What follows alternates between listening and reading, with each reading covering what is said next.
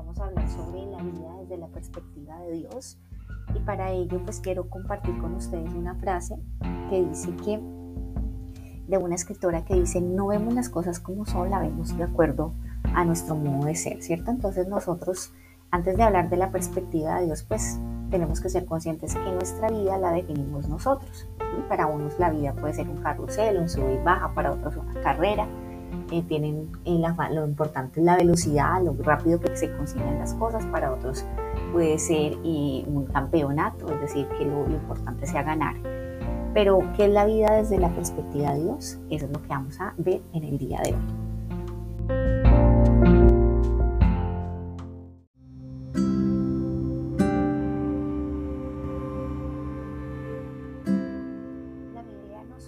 tres enfoques o metáforas que nos enseñan qué es la vida desde la perspectiva de Dios.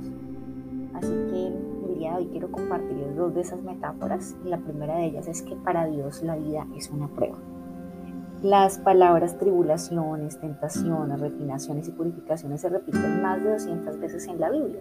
Esto habla que para Dios es muy importante probarnos de una u otra manera para formar nuestro carácter, de manera que nos prueba en nuestra fe, en la obediencia, en el amor, en la integridad ante las tentaciones, en la lealtad de las personas. Vemos muchas veces personas que fueron probadas, ¿no? Por ejemplo, Abraham, admiro la forma en que fue probado, fue pues sacrificando a su hijo Isaac, ¿no? O sea, Dios le pidió que hiciera eso, finalmente pues Dios estaba probando su carácter, su fe, estaba probando que él de verdad eh, amara a Dios a través de ese sacrificio que finalmente pues no se dio porque Dios obró allí. También vemos a José, ¿no? Otro ejemplo es José eh, cuando fue vendido por sus hermanos. Él llegó a Egipto y tuvo una cantidad de pruebas desde que lo de, de abusar de, su, de la esposa de su jefe hasta estar en la cárcel, eh, vivir una cantidad de situaciones muy difíciles, eh, peligro de muerte, calumnias, en donde pues Dios lo probó. Y pues en ese caso pues ambos fueron, digamos que pasaron esas pruebas, ¿no? También vemos personas que no pasaron las pruebas. Y definitivamente pues eh, para Dios desde su perspectiva la vida es una prueba. ¿Y para qué Él permite esas pruebas? Para desarrollar nuestro carácter. Entonces siempre seremos probados por Dios a través de circunstancias, pueden ser complejas o circunstancias sencillas, complejas como por ejemplo, la pérdida de un ser querido y sencillas como por ejemplo si te encuentras una, una moneda, un billete viste de quién se le cayó el billete, de quién es y no se lo devuelves. O sea, pruebas entre complejas y sencillas somos probados. Pero lo bonito de esto es, es ver que en todas esas pruebas Dios está allí presente y que finalmente en la recompensa que nosotros tendremos al pasar esas pruebas pues va a ser grande. Eh, en la palabra podemos encontrar, por ejemplo, que Dios no permitirá que seamos tentados más allá de lo que podemos aguantar. O sea que cada prueba que Él permite en nuestra vida, Él sabe que la vamos a superar. Los que no confiamos en Él somos nosotros y creemos que no vamos a poder, pero Él sabe que la vamos a superar. Así que eso es algo que, que refresca y alegra nuestras vidas. También podemos ver que la vida es una prueba y una prueba puede ser el no sentir precisamente la presencia de Dios. Hay momentos en la vida donde vemos como un silencio de Dios, como si nos hubiera abandonado. El mismo Señor Jesús en el momento en que estaba en la cruz em, dijo, ¿cierto? Él expresó esas palabras, Padre, eh, porque me has abandonado. Es decir, él, él sentía eso. Él era probado en ese momento. Pero de una u otra manera Dios permite que nosotros salgamos victoriosos. La escritura también dice que Dios se retiró de Ezequías para probarlo y descubrir todo lo que había en su corazón. Ezequías había disfrutado una relación muy cercana con Dios, pero en un momento crucial de su vida el Señor se apartó de él para probar su carácter y revelar pues una debilidad a fin de que de prepararlo para una responsabilidad mayor. Dios es tan bello con nosotros que nos permite que seamos probados y que cada día tenga su propio afán. Si en estos momentos Dios nos mostrará las diferentes pruebas que vamos a vivir en toda nuestra vida, pues yo creo que ninguno podría soportar enterarse de eso, ¿no? Pero Dios es tan hermoso que poco a poco nos va probando lo que sabe que podemos superar. Y cada vez que nosotros nos encontramos con Él, nos va refinando como, como al oro. Así que para Dios la vida es una prueba. Ahora vamos a ver eh, otra metáfora que dice la Biblia frente a la vida. Y es que la vida en la tierra es un fideicomiso.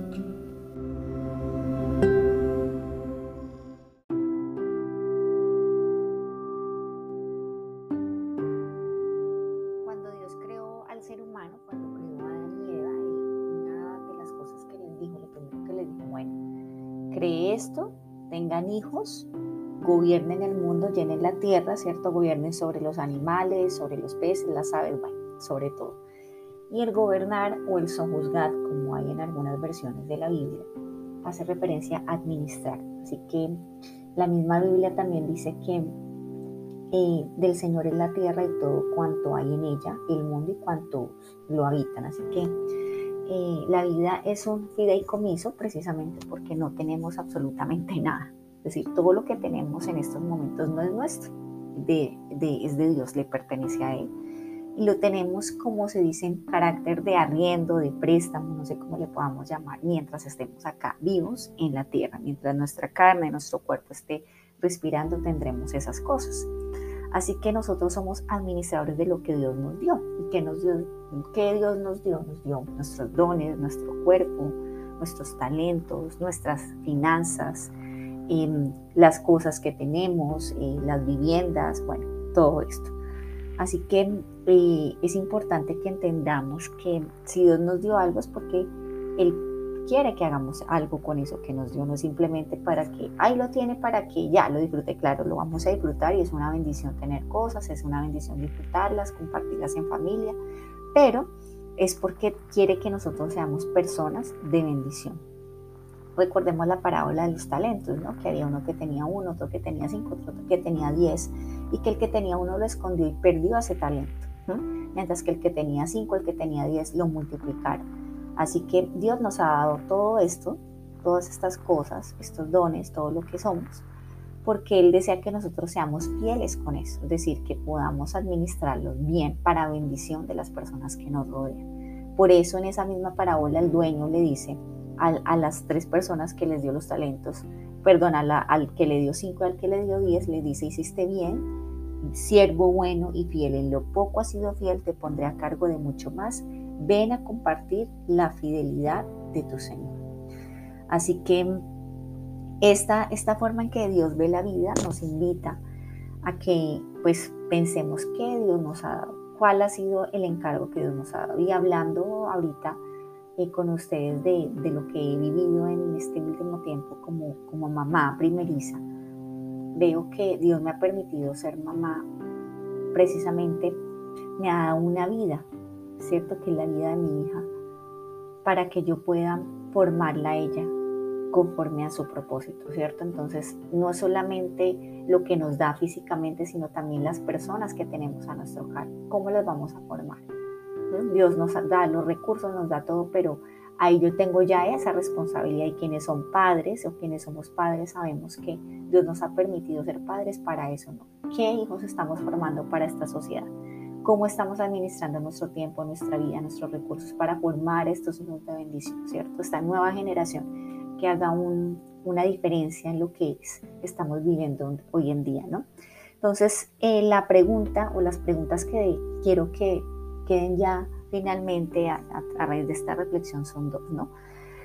Si la vida es una prueba, como, como Dios la ve, ¿cierto? Desde la perspectiva de Dios, ¿qué nos ha ocurrido recientemente que creemos que sea una prueba de parte de Dios? ¿Qué es lo que estamos viviendo en este momento? Y la segunda es, ¿cuáles son las cosas más grandes que Dios me ha confiado? Recordemos que no solamente material, ¿verdad? Entonces los invito a que hagamos una pequeña oración para terminar. Y bueno, demos gracias a Dios por este momento, Señor. Hoy te damos gracias por, por permitirnos conocer cómo es la vida desde tu perspectiva. Permite que podamos salir probados, victoriosos, es decir, pasar esas pruebas en bendición, que tú formes nuestro carácter, Señor. Y te doy gracias porque todo lo que tú has puesto en nuestras manos es porque sabes que tenemos la capacidad de administrarlo de la mejor manera. Hoy oramos para que nos ayudes a ser excelentes administradores de lo que tú has confiado en nosotros, Señor.